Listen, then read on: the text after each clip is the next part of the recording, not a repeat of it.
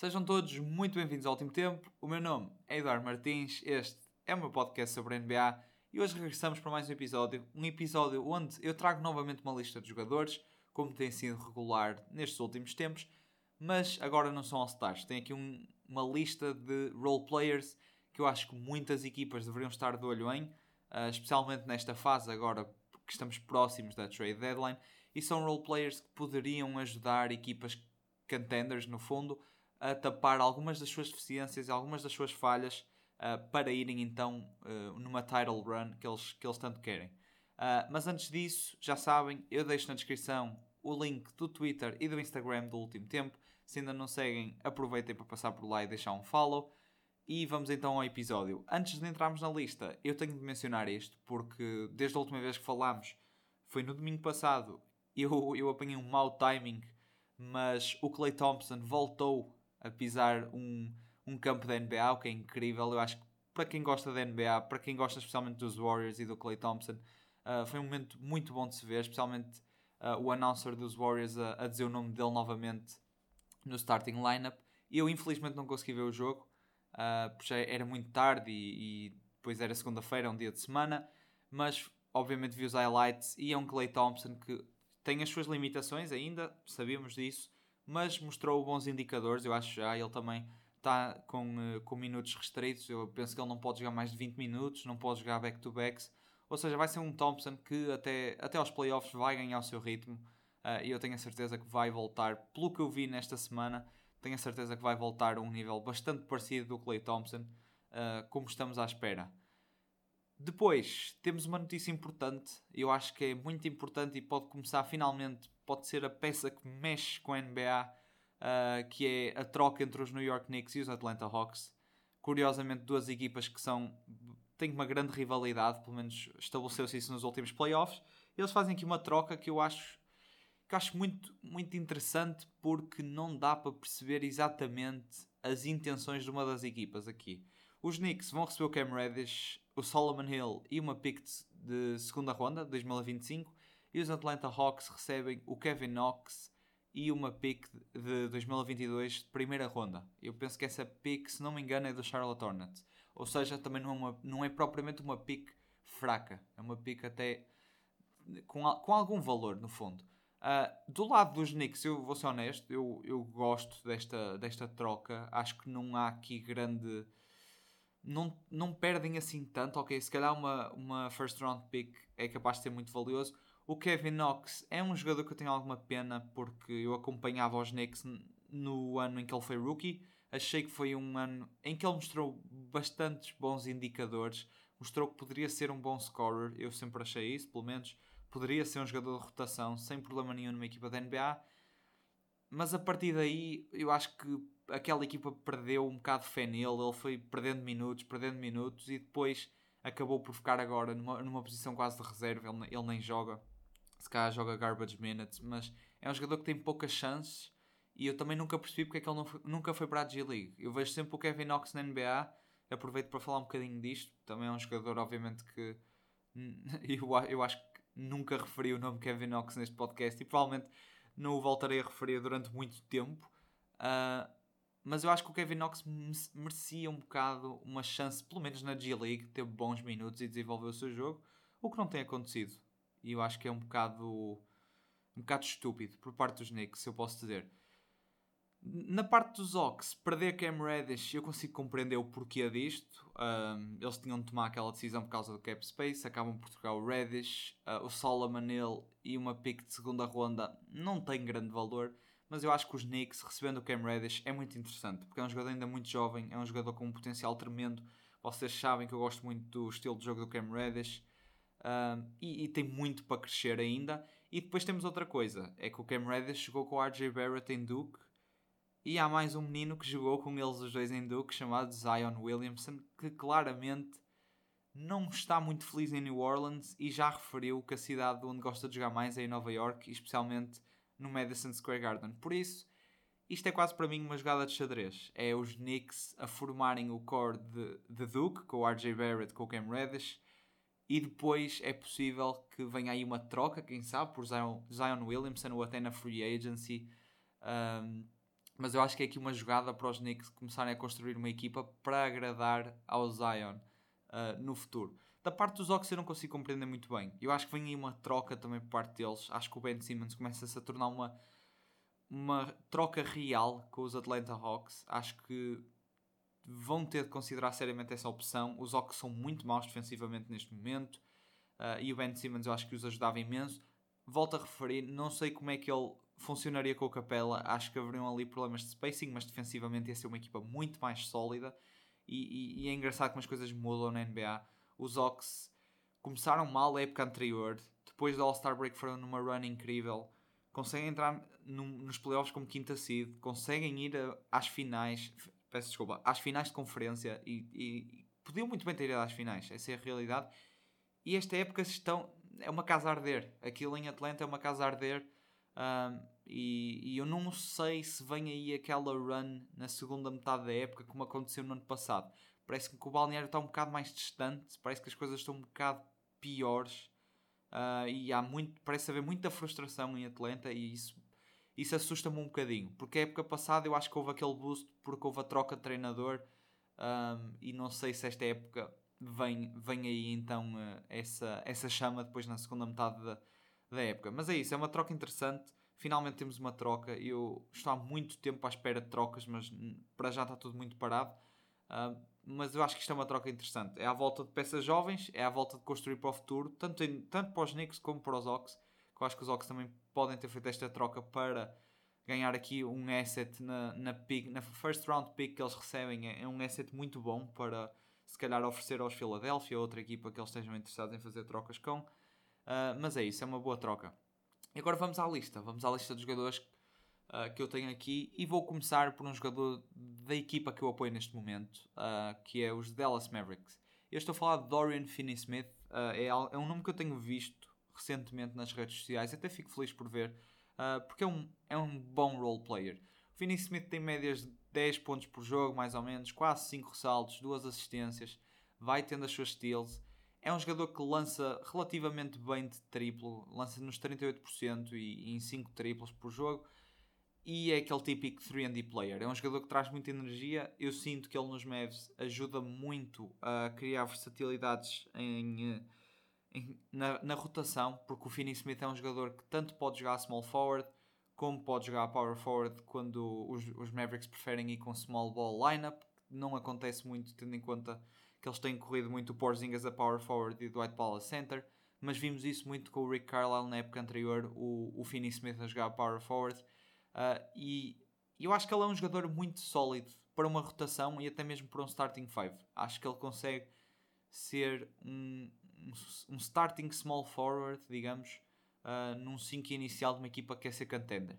Eu trago aqui possíveis equipas, uma ou outra possível equipa que poderiam ir buscar. Eu acho que os Brooklyn Nets são uma dessas equipas, porque é uma equipa que precisa de defesa, eu sinto, e precisa de eu diria um, um, um, small forward ali ao lado de Kevin Durant para dar um bocadinho mais de tamanho também ao, ao starting lineup.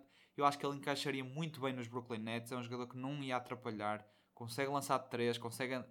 Digamos que ele iria ser só um, o típico 3D, um, um jogador que apanha a bola no catch and shoot, consegue marcar de 3 uh, e depois no lado defensivo é um jogador muito versátil, consegue defender as point guards a power forwards, por isso também eu acho que ajudaria muito os Nets.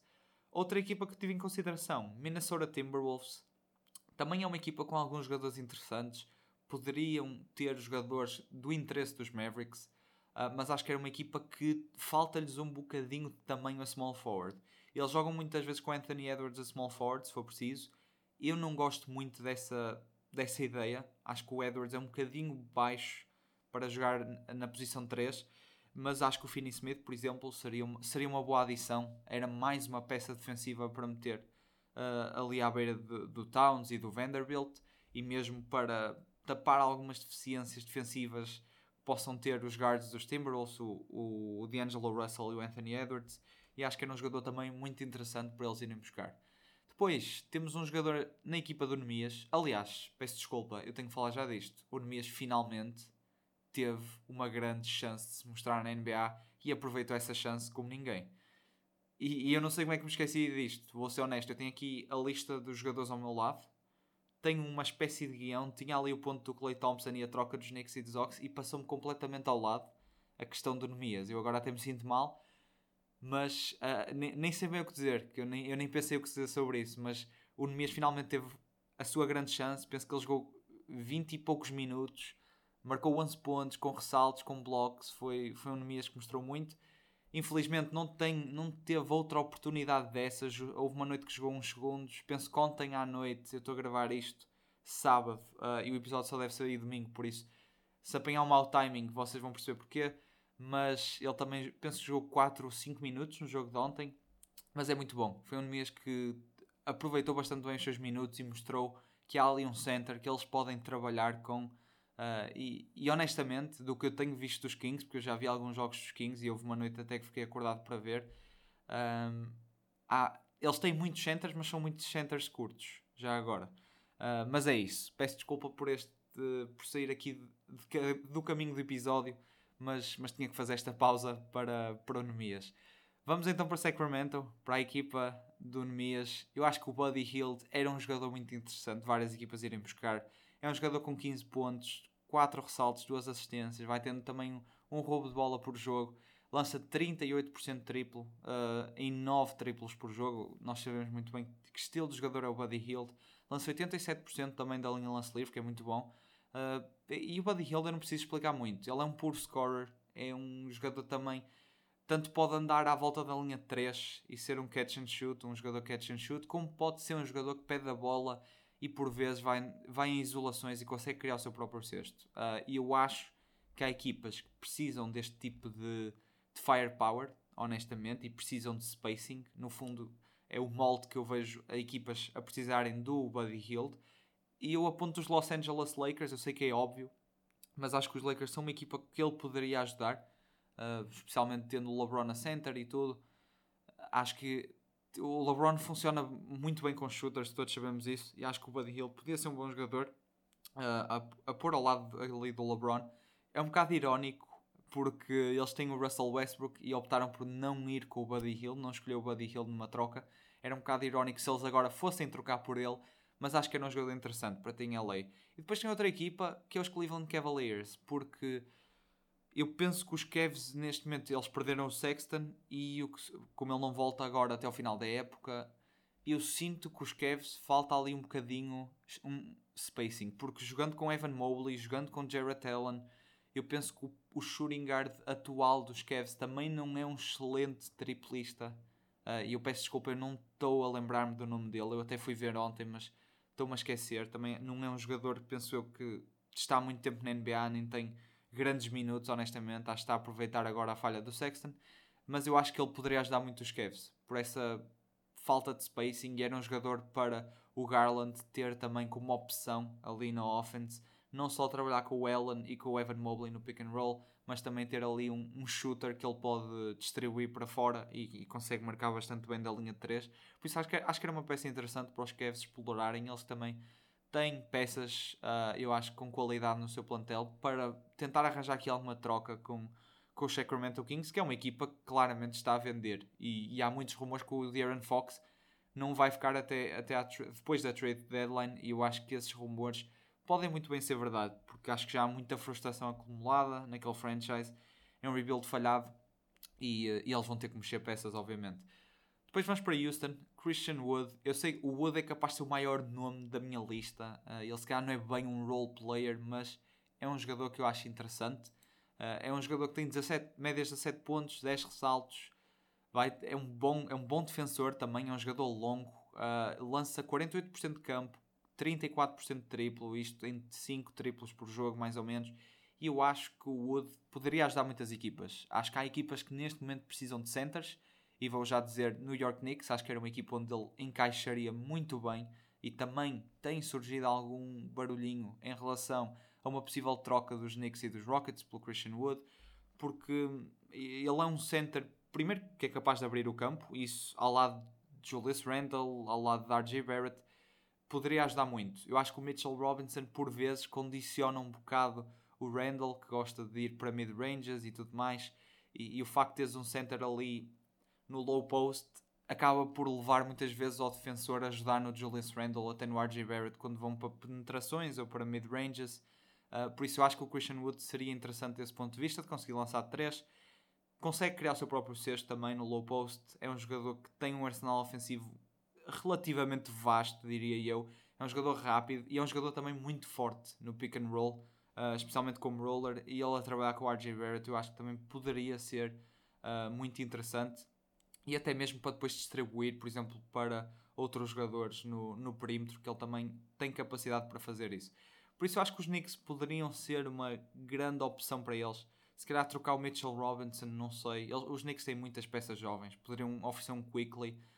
Uh, não sei até que ponto se calhar o Quickly funcionava, tendo em conta que eles têm Jalen Green e Kevin Porter, mas tem Obi Toppin, tem Mitchell Robinson, são dois jogadores interessantes.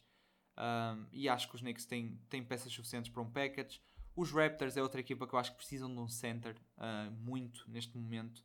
Acho que o Cam Birds, que joga muitas vezes, não, se calhar não tem a qualidade que eles estão à espera. Uh, e mesmo o, o Precious Achua não tem tido a melhor época. E eu acho que é uma equipa que precisa de um center. Poderia ser interessante. Também pelas razões que eu mencionei ainda agora, de abrir o campo e tudo mais. E depois eu digo os Mavericks, porque eu sinto que os Mavericks também precisam de um center. Uh, eles têm o Dwight Powell, têm o, o Marcus Chris agora, penso eu que ainda está em 10-day contracts, mas tem jogado relativamente bem. Tem o Willie Colley-Stein mas eu acho que são postos curtos e acho que era acho que era um jogador muito interessante ter ao lado do Luka Doncic como roller novamente. Acho que acho que era um duo muito interessante para para os Mavericks explorarem porque é um center que não lhes custaria muito. O Christian Wood é um jogador com alguma qualidade e eu penso que ele não tem um um preço de mercado muito alto. Eu acho que isso é interessante desse ponto de vista. O próximo jogador da lista é um teammate dele e é o Eric Gordon, que eu acho que é um jogador que também tem estado um bocado a passar despercebido na NBA. Ele não jogou muitos jogos nas últimas duas épocas, essa é a realidade. Um, mas nós todos sabemos a qualidade que o Eric Gordon tem e ainda, ainda tem demonstrado isso essa época. Fico feliz por ver. Ele está com médias próximo 15 pontos, 3 assistências por jogo, a lançar 50% de campo, tendo em conta o estilo de jogo dele. Isso é muito bom. A lançar 45% de triplo em 5 triplos por jogo também é muito positivo. E, e o Eric Gordon é um estilo de jogador, como eu referi, que nós estamos habituados a ver. Nós vimos o Gordon com o James Harden, com o Capella em Houston. Sabemos muito bem como é que ele joga. Ele, no fundo, é um, é um puro scorer. É um jogador que eu acho que funciona muito bem como six-man para algumas equipas.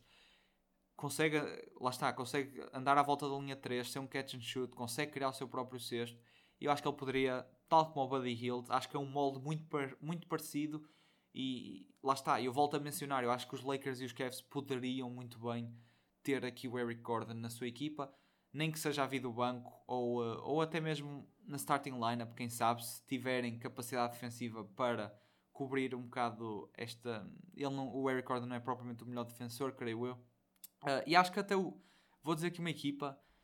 Eu não sei porque é que senti isto, mas acho que os Pistons poderiam ser uma equipa que, que iam atrás dele porque eu sinto que o banco dos Pistons é ridiculamente curto e não tem capacidade nenhuma de, de criar os seus próprios cestos. Eu acho que o Eric Gordon poderia ser uma peça muito interessante para eles irem buscar. Acho que não lhes iria custar peças valiosas uh, e era um jogador que eu acho que ia melhorar muito a segunda unidade dos Pistons. E mesmo trabalhando com o Cade, acho que poderia ser interessante como uma opção para o Cade distribuir também para a linha 3. Depois temos um jogador que eu já falei também neste podcast recentemente, Yaka Pearl, e não vou perder muito tempo no Pearl. É um, é um dos melhores centers defensivamente na NBA. Um, é um jogador que está com médias de 12 pontos, perto de 9 ressaltos, uh, ter também perto de 3 assistências, mais de um bloco por jogo, muito eficiente, field goal percentage. O lançamento da, da linha de lance livre é horrível, isso é, 39% de free throw é escandaloso. Uh, e vou mencionar este, se eu critiquei o Ben Simmons por lançar 32, critico obviamente o Pearl por lançar 39%, ainda por cima numa época. Uh, mas o, o Pearl defensivamente, para equipas que precisem de um center, especialmente de um center que traga defesa no paint, uh, ele é uma peça sem dúvida a ter em consideração. E eu acho que os Raptors, volto a, volto a repetir, são as equipas que eu sinto que precisam de um center. Os Raptors ou os Mavericks poderiam funcionar muito bem, porque são equipas que tem muitos shooters, tem jogadores capazes de, de abrir o campo e, e, conseguem absorver um big man que, que não têm essa capacidade de lançar de 3. Por exemplo, os Mavericks têm Porzingis, Tim Hardaway Jr., uh, Luka Doncic, o Dorian Finney-Smith, são jogadores capazes de lançar de 3, poderiam muito bem absorver uh, a falta de range do, do Jakob Pearl e do lado defensivo, acho que era um upgrade enorme para, para estas equipas. Depois, temos um jogador que que eu gosto muito até. Acho que é um jogador que tem um papel muito engraçado na NBA e, e eu não sei se há mais nenhum jogador como este, mas eu estou a falar de Josh Hart. Porque o Josh Hart é um bocadinho um glue player. Ele, ele faz um bocado de tudo. Ele, esta época nos Pelicans, está com 13 pontos, está com 7 ressaltos, está com um bocado mais de 4 assistências, tem uma steal por jogo, lança 51% de campo, 34% de triplo, que poderia ser melhor, tudo bem uh, 75% da linha de lance livre. Ou seja, o Josh Hart é um jogador sólido. É, é, isso que eu estou a tentar dizer. É um jogador que defende bem também. É um jogador com tamanho, é um jogador com força. Uh, isso é, também são pontos positivos. E ele acaba por ser um glue player. Ele consegue fazer um bocado de tudo. É um excelente rebounder, especialmente para o tamanho que ele tem. Ele não é muito alto, eu penso que ele é 6'5". Uh, e, e é um excelente defensor. Eu acho que é um jogador que muitas equipas poderiam considerar trocar. Os Pelicans também estão numa fase tão má que eu acho que estariam abertos a trocas. Uh, e, uh, e é isso, eu acho que, o, acho que o Josh Hart seria uma peça muito interessante para várias equipas, uh, até por exemplo uns Brooklyn Nets, quem sabe.